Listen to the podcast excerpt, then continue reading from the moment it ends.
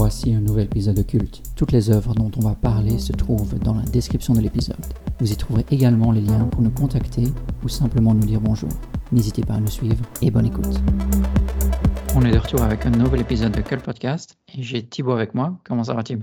Salut Max, ben, ça va bien et toi? Tout se passe bien. Aujourd'hui, on va vous présenter notre top de l'année 2022 sur le cinéma et la TV, donc les séries TV. On a chacun notre top 10. Est-ce que ça dit de commencer avec ton top 3 peut-être? Oui, d'accord. Alors moi, euh, petite particularité, moi ce sont vraiment toutes des sorties en salle, hein. donc c'est toutes les sorties salles euh, de cette année, ce que, voilà, ce que j'ai vraiment préféré. Voilà, c'est un choix que je fais, hein, moi je, de, me compte aux sorties salles. Je tiens d'abord à, juste avant de commencer, à dire que j'ai quand même vu énormément de jolies choses. Moi, si j'avais dû te faire un flop euh, sale, j'aurais pas pu, par exemple, cette année. Que des, euh, voilà, des choses, de, bons films, parfois juste bons, mais euh, parfois aussi excellents. Mes quatre premiers, en fait, sont des notes maximales, en fait, ce que je, décerne assez rarement, même au, cinéma. Donc, moi, vraiment une excellente année. Alors, le premier, c'est le film L'innocent de, et avec Louis Garrel, et je tiens quand même par commencer à dire que Louis Garrel, j'en avais j'étais plein d'a priori. Hein. J'avais un peu cette image d'acteur bobo qui fait des films que personne ne, va voir sauf les, snobs de Paris. Et, voilà. Quelle erreur, quelle erreur. Heureusement, je ne suis pas resté là-dessus parce que là, j'aurais vraiment manqué, ben, à mon sens, le film de l'année. Qu'est-ce qu'on a ici? Ben, En fait, l'histoire d'un. Le fils, en fait, d'une femme qui fait des visites en prison. Donc, ça elle se charge d'animation, en fait, euh, notamment d'animation de théâtre, etc. Et elle tombe amoureuse d'un détenu avec lequel elle se marie en prison.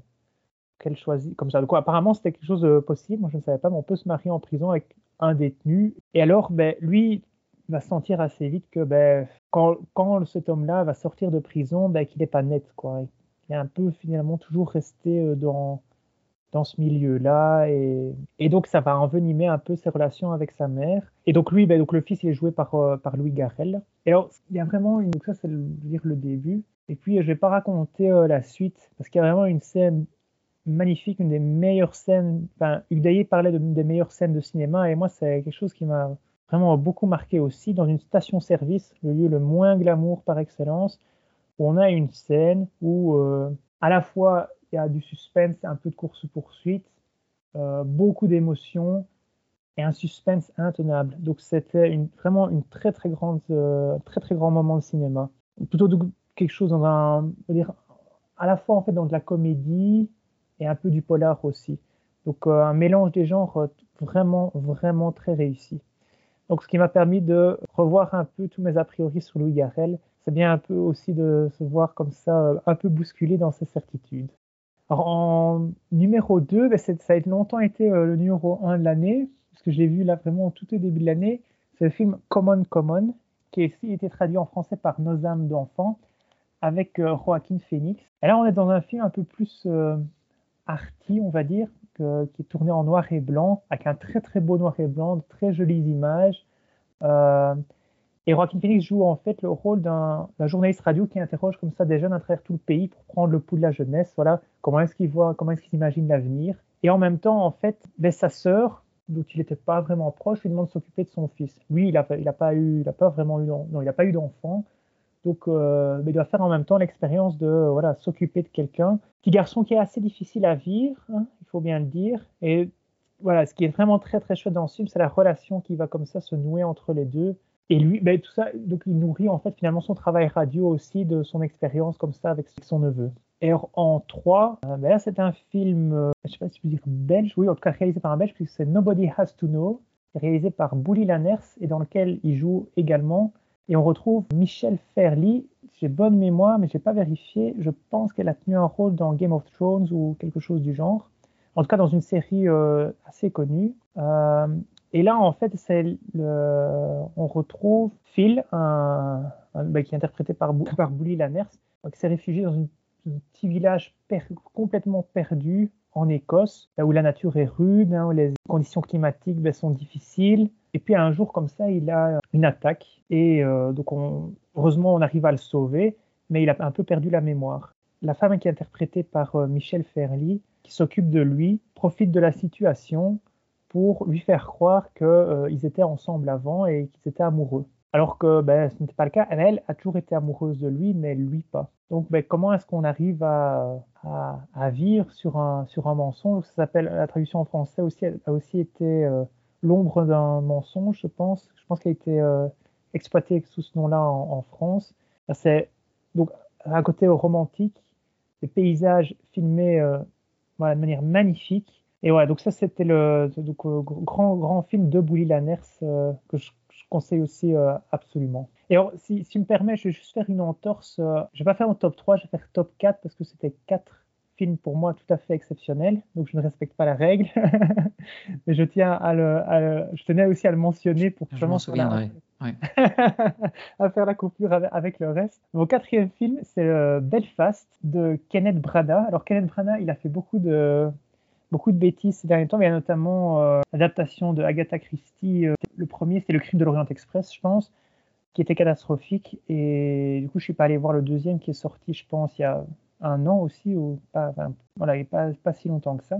Là, on est dans quelque chose de totalement différent, puisqu'on est un, un film beaucoup plus autobiographique, de nouveau en noir et blanc, aussi avec une, belle image. Et là, on se retrouve en fait en, en, Irlande du Nord. On a un petit garçon, Buddy, qui se retrouve en fait qu'il y a un enfant qui joue dans la rue, etc. Mais en même temps, c'est un peu la guerre qui va commencer. C'est un peu ce qui s'est passé en Irlande du Nord, hein, les difficultés qu'il y a toujours eu entre catholiques euh, et, protestants. Et là, ben, en fait, c'est tout son monde à lui qui va presque s'écrouler, mais sans toujours, comme c'est vu à travers les yeux d'un enfant, sans toujours trop comprendre exactement ce qui se passe au début, puisque même s'il y a des barrières, etc., c'est encore un peu un jeu pour lui. Donc, mais en même temps, ben, le danger est là. Il y a des hommes armés qui circulent et de la violence. Et donc c'est vu avec beaucoup de, beaucoup de sensibilité. On est très très loin de tout le grandiloquence comme ça de ces des films, euh, des adaptations de d'Agatha Christie. Ils sont voilà, pas du tout trahissent complètement d'ailleurs les livres. Là, on, comme on est sans doute dans quelque chose de plus personnel, c'est beaucoup plus euh, beaucoup plus abouti, beaucoup plus délicat. Donc voilà, mon quatrième film, vraiment, euh, quatre, c'était les quatre priorités de cette année selon moi. Belfast. D'accord. Merci Tim. Alors, je vais reprendre la main donc, pour mon top 4. le premier, ce serait EO, qui est un film polonais de Jerzy Skolimowski. Il a reçu le prix, le prix du jury du Festival de Cannes en 2022. Ça, en fait, je l'ai appris hier, c'est une adaptation contemporaine de Au hasard Balthazar, qui est un film de 66 par Robert Bresson. Et je me suis rendu dans la salle pour une expérience visuelle et je n'ai pas été déçu. je trouvais que toutes les scènes, tous les plans étaient bien pensés, bien réfléchis au niveau des perspectives ou des couleurs. Il y a parfois de, grands angles, puis des, gros plans, des scènes vues du ciel par, drone, j'imagine, des scènes de nuit ou des scènes de jour, avec des couleurs toujours très intenses et pourtant qui apportent un, calme aussi. le, film, difficile de dire s'il s'agit d'un drame ou non, le film apporte un, certain calme aussi. Donc, euh, on va suivre le parcours d'un âne qui quitte, je crois que c'est un cirque, et qui, est transféré dans une ferme en Pologne. C'est peut-être un endroit de transit. Et la jeune femme avec qui il performait au cirque parvient à le retrouver, un peu par hasard, par la suite, cet âne va traverser l'Europe. Donc, il parvient souvent soit à s'échapper, soit à profiter d'une opportunité pour euh, améliorer ses conditions, donc euh, rejoindre euh, la, bonne personne. il va vraiment profiter des occasions qui se présentent pour, pour se déplacer. Et par exemple, tour à tour, il va être à un moment chéri par les supporters d'un club de foot parce qu'il leur a permis de saboter le tireur d'un penalty. Mais par après, par exemple, il va être battu à mort par les supporters de l'autre équipe, puis recueilli dans un centre euh, hospitalier ou chez, un, vétérinaire remis sur pattes. Et donc, par un certain hasard, il arrive en Italie, il est recueilli par un riche héritier italien. Et donc, l'histoire continue un petit peu de ce sens-là. Et à chaque fois, c'est chaque fois une, belle excuse pour profiter des paysages euh, de l'Europe, profiter des lumières et vraiment à chaque fois euh, filmer des plans qui sont, qui sont magnifiques. il y a vraiment plein, plein de belles images, de beaux moments. Je ne connaissais pas du tout ce réalisateur, donc difficile pour moi de dire si c'est peut-être son, son fond de commerce. C'est une belle découverte. Il a déjà une vingtaine de films à son actif. Il a aussi un certain âge, et dont notamment euh, quatre films sont sortis depuis le début de ce millénaire. Donc ça reste une belle sortie. Je ne sais pas si ça a été un succès en salle parce que c'est très ésotérique. Il faut y aller en acceptant qu'on va simplement voir de, belles images, mais il ne faut peut-être pas s'attendre à, plus que ça. Grâce à Cannes, le film il est sorti en Belgique aussi, mais euh, sorti très très confidentiel. Hein. Voilà, il était disponible dans très très peu de salles. Et oh, oui, peut mentionner aussi qu'en fait, EO, ça veut, ça veut dire Ian, non? C'est le cri du, de l'âne en polonais, non? Euh, Peut-être, parce que c'est vrai qu'il est parfois traduit par IO. Euh, ici, c'est donc c'est seulement ça. Je m'étais pas trop posé la question sur le titre, mais ça doit être ça. On l'a mentionné en Belgique. Hein, ah d'accord, ok. Et le deuxième, alors, je dirais que ce serait Close de Lucas Dont. C'est sorti en 2022 aussi, le Grand Prix du Festival de Cannes. Et donc là, type, je, vois que tu l'as vu, donc euh, on peut peut-être en discuter rapidement. C'est un film d'apprentissage avec euh, deux jeunes adolescents, même si je trouve qu'ils étaient plus proches encore de l'enfance que de l'adolescence, euh, purement si on part par leur apparence. C'est une amitié très forte, innocente, parfois tactile. Donc entre ces deux jeunes garçons qui s'apprécient beaucoup, ils passent vraiment tous leurs moments ensemble. Mais l'été prend fin et donc ils sont jetés dans le grand bain de l'école secondaire avec une proximité qui est rapidement remarquée par les camarades et on va s'en amuser, on s'en moque. Et euh, un des deux, euh, Léo, essaye de se détacher de son ami Rémi, donc il va le repousser, il va se battre avec lui. Et il va d'ailleurs commencer de nouvelles activités pour essayer de peut-être de s'endurcir, le hockey sur glace notamment, et essayer de se faire euh, de nouveaux amis. Euh, je vais m'arrêter là. Donc c'est un film euh, qui est assez, assez délicat, assez sensible, sur un, thème assez triste. J'ai lu par hasard qu'en fait le casting avait été ouvert à des acteurs amateurs, donc euh, je pense que c'est leur,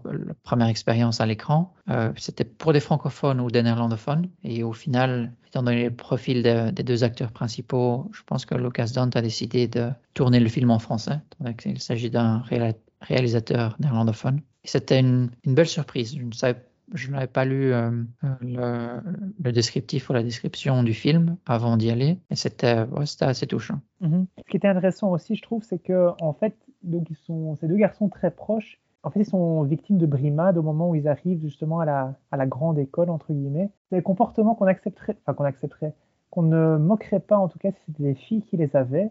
Par contre, parce que ce sont deux garçons, c'est forcément parce qu'ils sont gays. Or, le film ne traite pas du tout de ça. C'est juste une histoire d'une amitié. Il n'est pas question euh, d'une amitié très très forte, certes, mais euh, il n'est pas question de relations euh, comme ça amoureuses entre les deux. Et je crois que c'est une réflexion intéressante. Voilà pourquoi est-ce que quand ce sont des filles, ce n'est pas un problème? Pourquoi quand ce sont des garçons, ça ils devraient forcément être gays et donc du coup subir de ce fait-là des brimades parce qu'on n'est pas encore très avancé. Donc ça c'était une première réflexion euh, intéressante je trouve. Moi, ce qui m'épate quand même, c'est que ce Lucas Daunt, hein, le réalisateur, il a, euh, il a à peu près notre âge, je pense. Il est encore très jeune pour, euh, pour un réalisateur. C'est son deuxième film. Quelle maîtrise, je trouve, maîtrise du sujet, bonne direction d'acteur, parce que diriger des enfants, c'est pas c'est pas facile. Hein. il faut éviter qu'ils soient dans la récitation. Et là, sans je pense que les, en tout cas, ce que ça donne comme impression, c'est que les, les dialogues été très, travaillés avec eux directement. On les a pas obligés, à mon avis, à réciter leur texte, qui fait que leurs euh, relations sont très naturelles. Et il a aussi le sens de l'image, sans tomber dans la contemplation. Mais les premiers plans, surtout où on les voit courir comme ça dans les champs de fleurs, je trouve voilà, sont, sont très très beaux, mais il n'en abuse pas, euh, pas non plus. Donc voilà, vraiment grand. Moi, j'avais vu Girl précédemment, qui était aussi un très grand film. Euh, voilà, je trouve, voilà, c'est assez vraiment à saluer le, tout ce travail pour quelqu'un d'encore très jeune comme, réalisateur. Oui, c'est aussi un petit peu le retour du cinéma flamand, je pense. Euh. Alors mon troisième, c'est un film qui est sorti aussi en 2022, qui est basé sur un livre. Donc euh, ici, il s'agit de... Le titre, c'est All Quiet on the Western Front, qui est traduit par À l'Ouest, rien de nouveau, euh, par Edward Berger. J'imagine que c'est un, Allemand. Donc je veux dire Berger au lieu de Berger. et c'est d'après le livre de Erich Maria Remarque, un livre qui est sorti en 1929 Ici, c'est une production Netflix et le film va nous conter la Première Guerre mondiale sur le front de l'Ouest du point de vue allemand. Donc c'est un point de vue qu'on ne voit pas si souvent que ça. Et on va suivre une bande d'amis qui vont euh, s'enlister, qui vont donc rejoindre l'armée et rejoindre un bataillon. On leur a promis pas mal de choses, un peu la, la gloire, l'argent, une expérience nouvelle. Et tout cela est attisé par un certain patriotisme. Et ils vont rapidement découvrir la dureté de la guerre, perdre euh, un ou deux amis du, groupe, les tranchées évidemment, donc c'est la première guerre, les tranchées, la boue, la pluie, et des combats pour gagner quelques mètres, et puis les perdre. Se retrouver dans les mêmes tranchées que l'on avait quittées il y a quelques jours. C'est un film qui, au-delà de la cruauté de la guerre, je trouvais offrir aussi de magnifiques plans euh, des campagnes. Je ne sais pas où il a été filmé exactement. Ça pourrait être euh, plus ou moins à la frontière entre la France et l'Allemagne. Donc des plans au sol ou des plans aériens et des couleurs et des paysages qui restent, qui restent en mémoire. Un film assez dur, donc c'est la guerre aussi, qui donne envie de lire le livre. Donc je me demande si je n'irai pas ici d'un exemple où le, le, film est peut-être mieux réussi que le livre. Faudrait que je lise.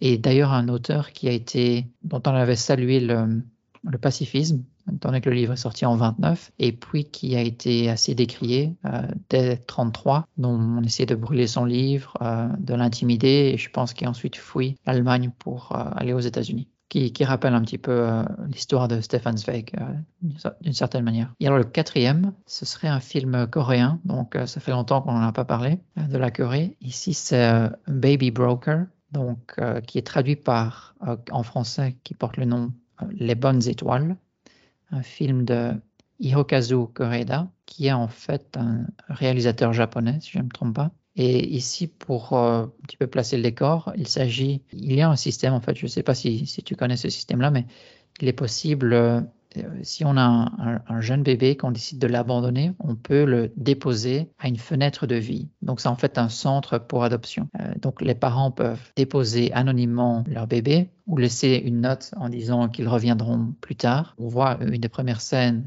une jeune femme qui vient déposer un bébé de manière anonyme. Pendant ce temps-là, la police est en train d'enquêter sur un trafic de nouveau-nés venant d'un de ces centres. Donc, ce soir-là, ce bébé qui est déposé de manière anonyme, donc il y a un certain abus venant de la part de deux membres de ce centre qui tentent de monnayer euh, cet enfant et de le revendre à un couple qui ne parvient pas à concevoir. À partir du moment où on voit que la, transaction est presque conclue, euh, la mère de cet enfant réapparaît euh, un petit peu à l'improviste et elle demande des nouvelles de cet enfant. Elle veut, elle veut le récupérer. Le problème, c'est qu'elle n'a pas donné de notes. Donc, c'est un bébé qui n'a pas été enregistré. Tout cela a été déposé de manière anonyme. Mais les ravisseurs vont essayer de la convaincre qu'on va trouver un bon foyer pour cet enfant.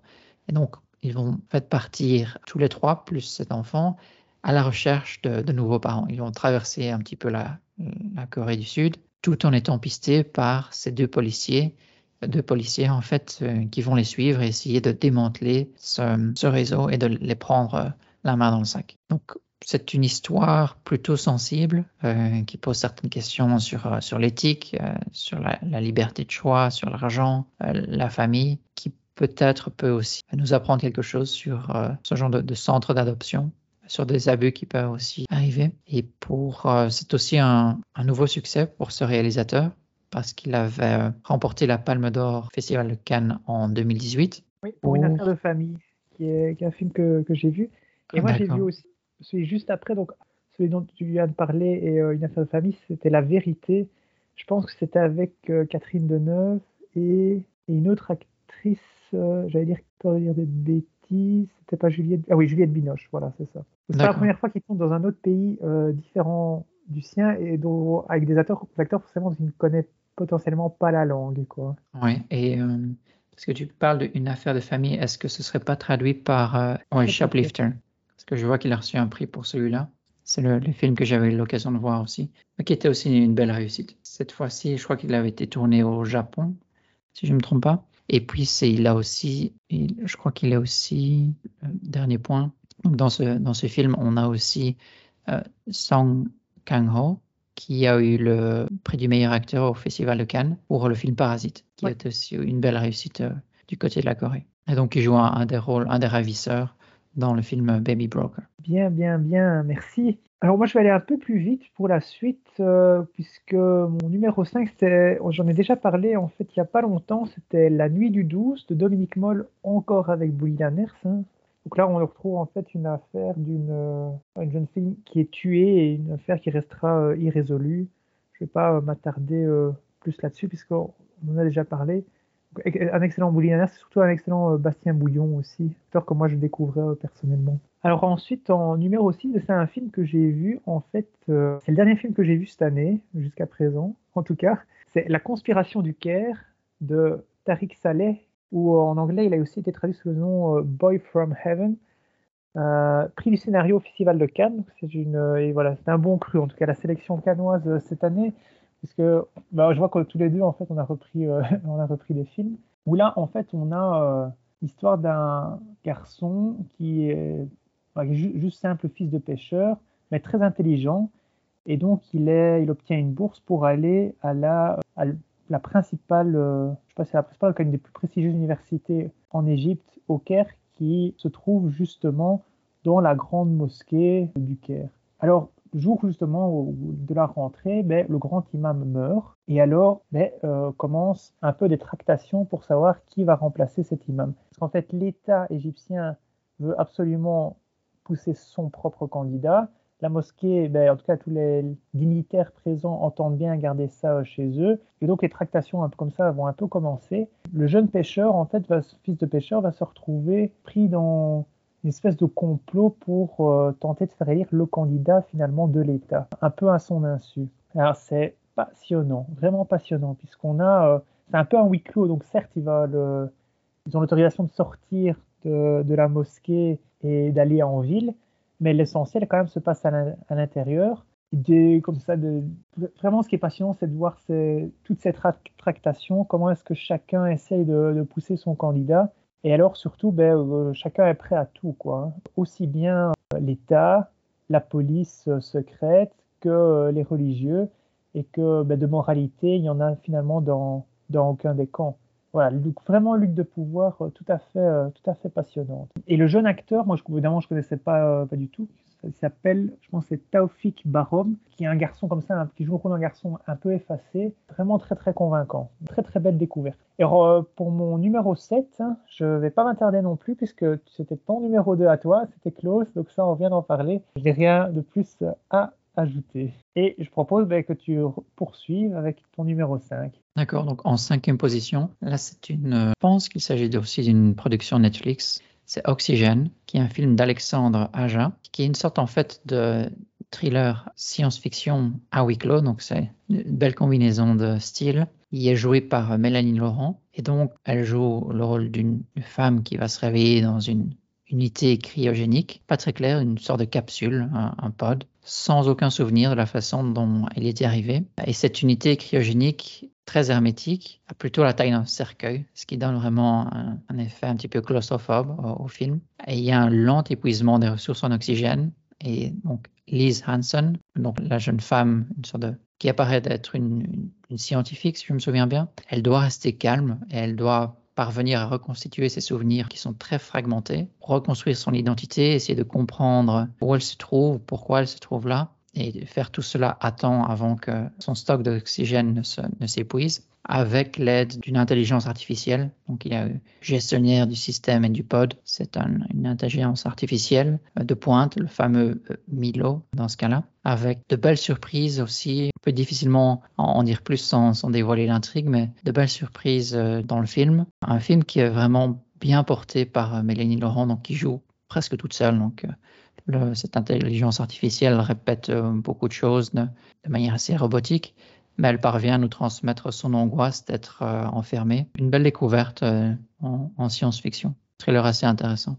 Et puis, euh, encore sur la science-fiction, c'est Ready Player One, qui est un film sorti en 2018, réalisé par Steven Spielberg et basé sur le roman du même nom d'Ernest Klein. Et là, ça, ça, va se passer dans un futur qui est plutôt genre dystopique, où la plupart des gens passent leur temps dans un monde de réalité virtuelle, donc on connaît les, idées d'un certain Zuckerberg qui essaie de, nous y pousser. On voit pas mal en fait même de publicité pour nous, nous faire comprendre que le, futur de l'histoire, par exemple, on, va l'apprendre dans le métavers. J'ai déjà vu pas mal de publicité là-dessus. Je sais pas toi, Type, si tu en as vu aussi. Par exemple, si, tu scrolles sur un, site, ça peut être un site de, avec des nouvelles le soir ou la libre, et tu vas voir de temps à autre, il y a un petit carré qui s'impose. On dit que le, futur de l'histoire sera enseigné dans, le métavers. Ah oui. Tu vois, tu vois, c'est donc c'est passé de manière un petit peu euh, subliminale. Donc on essaie de nous convaincre là-dessus, même si euh, pas vraiment une réussite. Mais il faut dire que le film en lui-même vend vraiment très bien l'idée du, du, métavers. Donc on voit qu'on a pas mal de, joueurs, donc tout le monde va s'immerger là-dedans, avoir un, un personnage qui peut passer entre différents mondes. Et pour, euh, pour quelqu'un qui, qui apprécie ou qui apprécie les, jeux vidéo, ça, ça reste, euh, c'est vraiment très bien représenté et ça vend très bien l'image du, métavers. Donc, je trouve que de manière générale, c'est un, film qui est très bien réussi. Donc, c'est Steven Spielberg gère très bien tout ce qui est les, effets spéciaux. C'est un film qui mélange l'action, l'aventure, la science-fiction, avec un scénario qui reste assez captivant.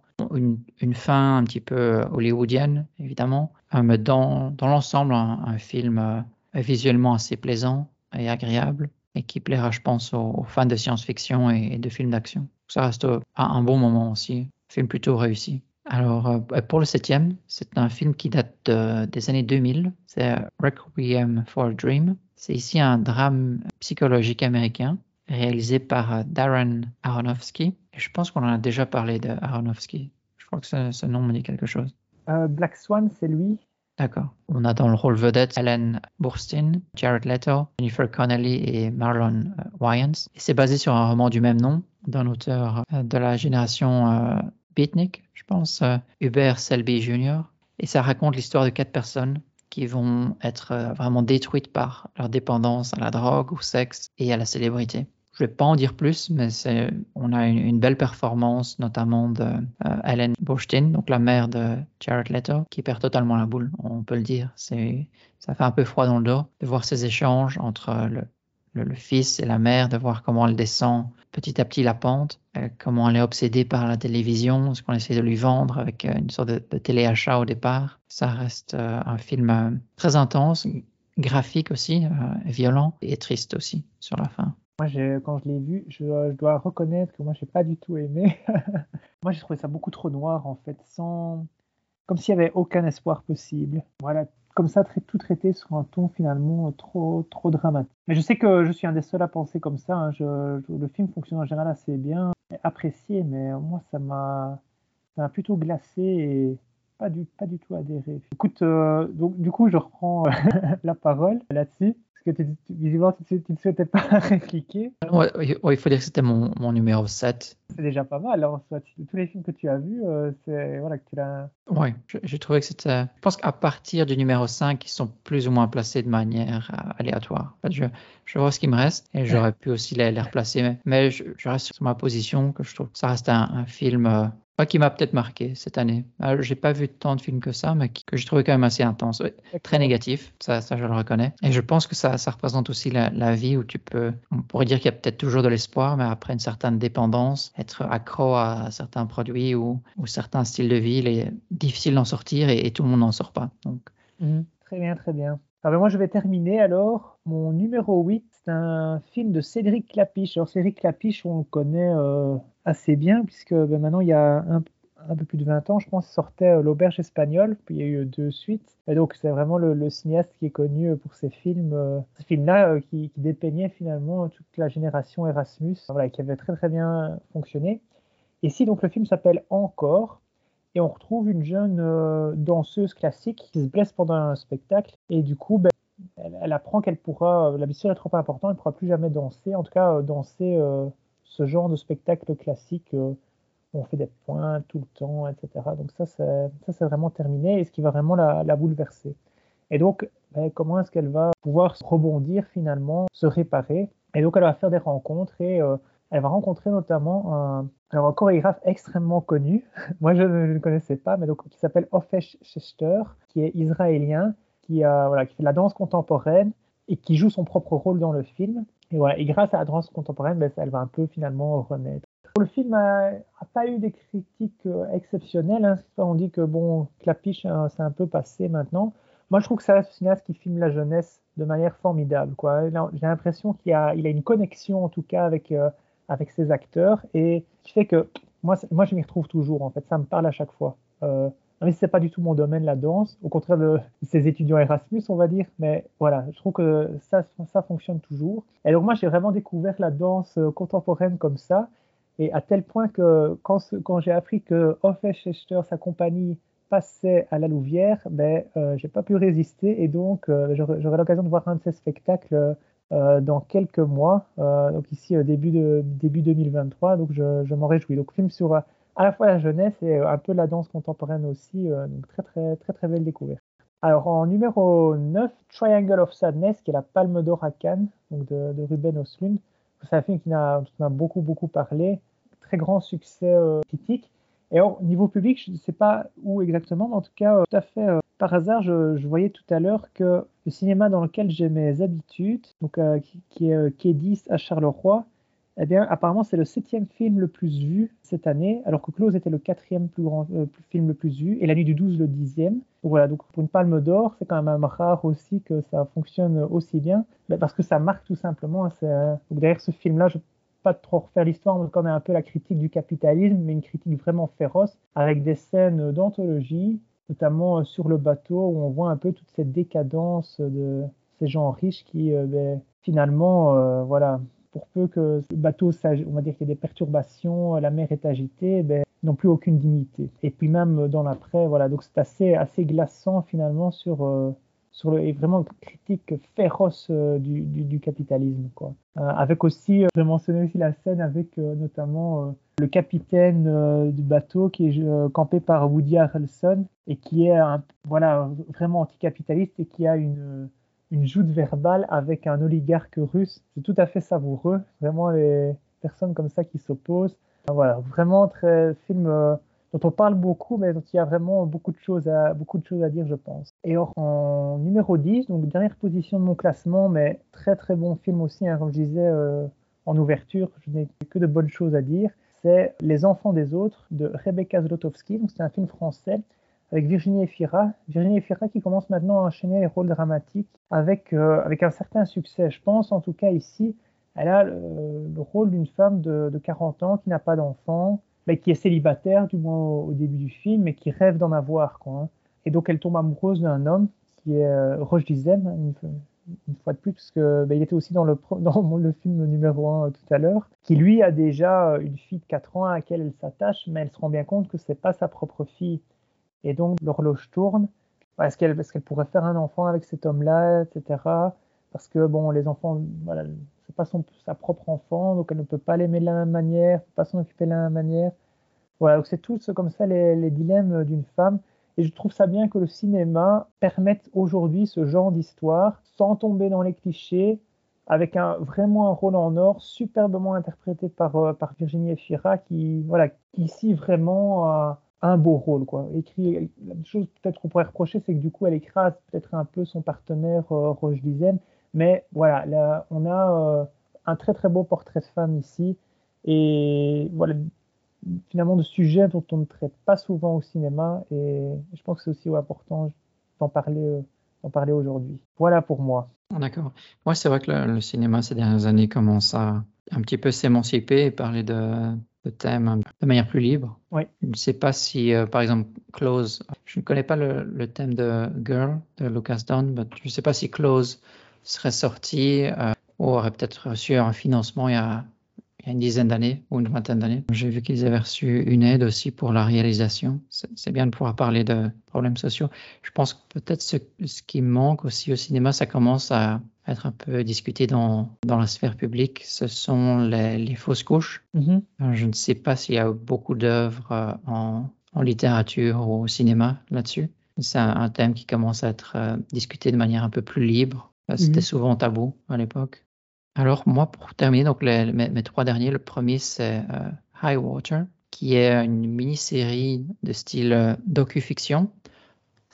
Par, euh, ça a été réalisé par Jan Holubeck. Ça se passe en Pologne, c'est une production Netflix. Ça couvre en fait les événements de l'an 1997 lors des inondations du siècle qui ont touché plusieurs villes en Pologne. La série ici va se concentrer sur la ville de Wrocław, qui est à l'ouest de la Pologne, et on va suivre une jeune femme qui est une, écologiste avant-gardiste, un peu altermondialiste, qui aime, qui aime vivre de manière un peu alternative et qui est hydrologue aussi.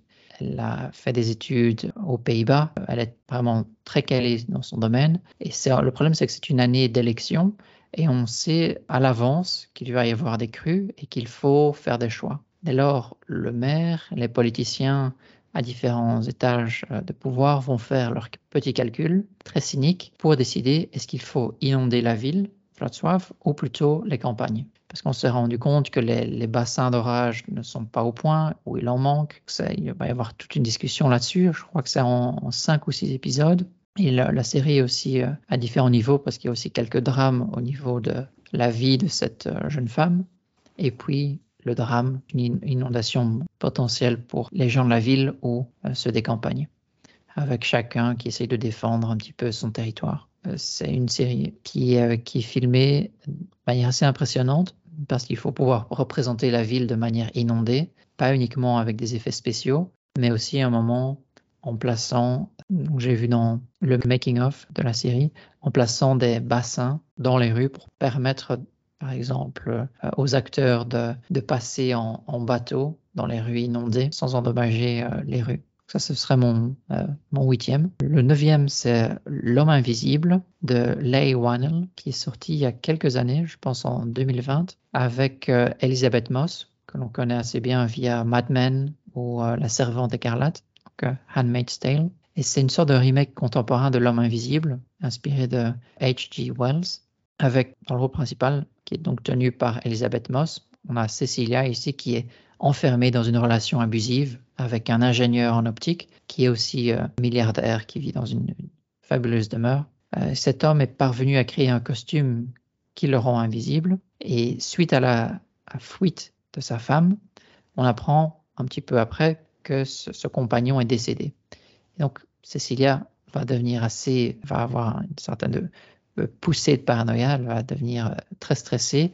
Elle ressent comme une présence tout le temps de, son compagnon. Elle le soupçonne en fait d'être encore en vie. Euh, C'est un thriller plutôt psychologique, un beau remake. Je pense c'est une, belle approche aussi, euh, une histoire assez connue avec un point de vue un peu différent de l'œuvre originelle. Et je crois que c'est sorti en 2020. Si je ne me trompe pas, en fait, quelques jours avant l'annoncé des lockdowns Covid. Donc, le film est peut-être passé un peu inaperçu suite à ça. Ah, Il est tombé au mauvais moment. Mais ça reste un moment plaisant de cinéma. Je ne pense pas qu'il serait dans ton top 10, étant donné ce que tu as vu cette année. Mais ça reste, ça reste une belle performance d'Elisabeth Moss qui montre qu'elle qu'elle sait vraiment jouer euh, pas mal de rôles et qu'elle apporte toujours une, une belle intensité. Et donc, le dernier, c'est donc une série aussi, comme euh, High Water. Et ici, il s'agit de Taboo, qui est une série qui a été créée par la BBC et réalisée par euh, Stephen Knight avec euh, Tom Hardy et aussi son père à la production. Tom Hardy, on, on le connaît pour différentes œuvres. Tu le connais un petit peu?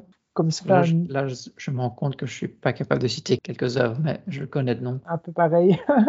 Donc, dans, dans cette série euh, qui met en vedette euh, Tom Hardy, dans le rôle d'un certain James Delaney, c'est un homme qui est assez mystérieux, qui revient d'Afrique. Il retourne à son Londres natal en 1814, après avoir été, il a été présumé mort pendant plus d'une décennie. Delaney ici hérite de l'empire maritime de son père et il doit en fait naviguer un monde assez dangereux et corrompu, euh, celui de la Compagnie des Indes orientales pour essayer de, de protéger son héritage et de venger la mort de son père. Donc, en cours de route, il sera aidé par sa demi-sœur et puis par un autre allié. C'est une série qui, pour l'instant, n'a eu qu'une seule saison. Donc, la deuxième, je pense qu'elle a été, euh, qu'il y a un financement de disponible pour une deuxième saison, sauf qu'il faut pouvoir jouer avec l'horaire et l'agenda assez complet de Tom Hardy pour pouvoir continuer. Mais t'as une, une très belle surprise, série assez noire, très tourmentée. Scénario assez intéressant aussi sur le Londres du 19e siècle. Je dirais que ça, ça termine mon top 10 du côté ciné-télé. Est-ce que tu as quelques suggestions pour l'année 2023 des œuvres que tu attends? Pas du tout informé sur ce qui allait sortir au cinéma. Sinon, j'ai reçu des livres pour la Noël, donc euh, voilà ce que je lirai. Quel sera ton premier pour l'année nouvelle? Le premier, je ne suis pas sûr, mais en tout cas, euh, j'ai reçu euh, des livres de la sélection bah, du Grand Prix de littérature américaine de cette année. Pour... J'en ai reçu deux comme ça. J'ai le Goncourt des lycéens, qui est encore livre sur le Liban, je pense, qui a été assez remarqué. Ouais, j'ai pas retenu le nom et, l'auteur encore. Et voilà, donc ce sera euh, des Américains et, et celui-là. Ce sera, à mon avis, dans les premières lectures. D'accord. Donc l'année 2023 sera une bonne année alors. Oui, C'est certainement. à espérer. Ok. Et toi? Euh, alors j'ai commencé le livre de Norman Davis sur euh, l'Europe, une histoire, qui est une, une belle brique. Ça fait quelque temps que je pensais le commencer. Et puis alors, je suis peut-être tenté de lire un peu moins de fiction et un petit peu plus d'autres styles. Donc il faudra Mhm. voir où ça va me mener cette année. Et je suis alors assez curieux de voir si, par exemple, justement, peut-être cette série Tabou, si une seconde saison sera disponible, ou alors 100 ans de solitude, dont on parlait la fois passée, Ouais. à voir euh, si ça sortira cette année. À part ça, je pense pas qu'il est, je suis pas vraiment au courant non plus. Et il faudra que je garde un œil là-dessus, mais on en rediscute dans un an. Alors, Mais de toute façon, ici, en fait, les films qui vont sortir, c'est ceux qui vont être aux, aux Oscars. Donc, en fait, on va avoir plein de nouvelles sorties ici dans les prochaines semaines qui seront euh, sans doute intéressantes. Donc, je connais pas, mais je pense qu'on va en- on aura certainement de quoi être comblé. d'accord. On essaiera de faire un, un- un petit passage sur les Oscars. Quoique ça, ça ne sortira peut-être en Oui. Belgique d'ici Oui, c'est possible. Enfin, en tout cas, ça ne sort pas av- avant la cérémonie, en tout cas. Et... On fera un post-Oscar. Et voilà, et donc on- je pense que ça termine euh, le dernier podcast de cette année. Merci Thib, on se parle euh, bientôt. Oui, à bientôt. À la prochaine. Salut. Et voilà qui termine un nouvel épisode de Curls. À la prochaine.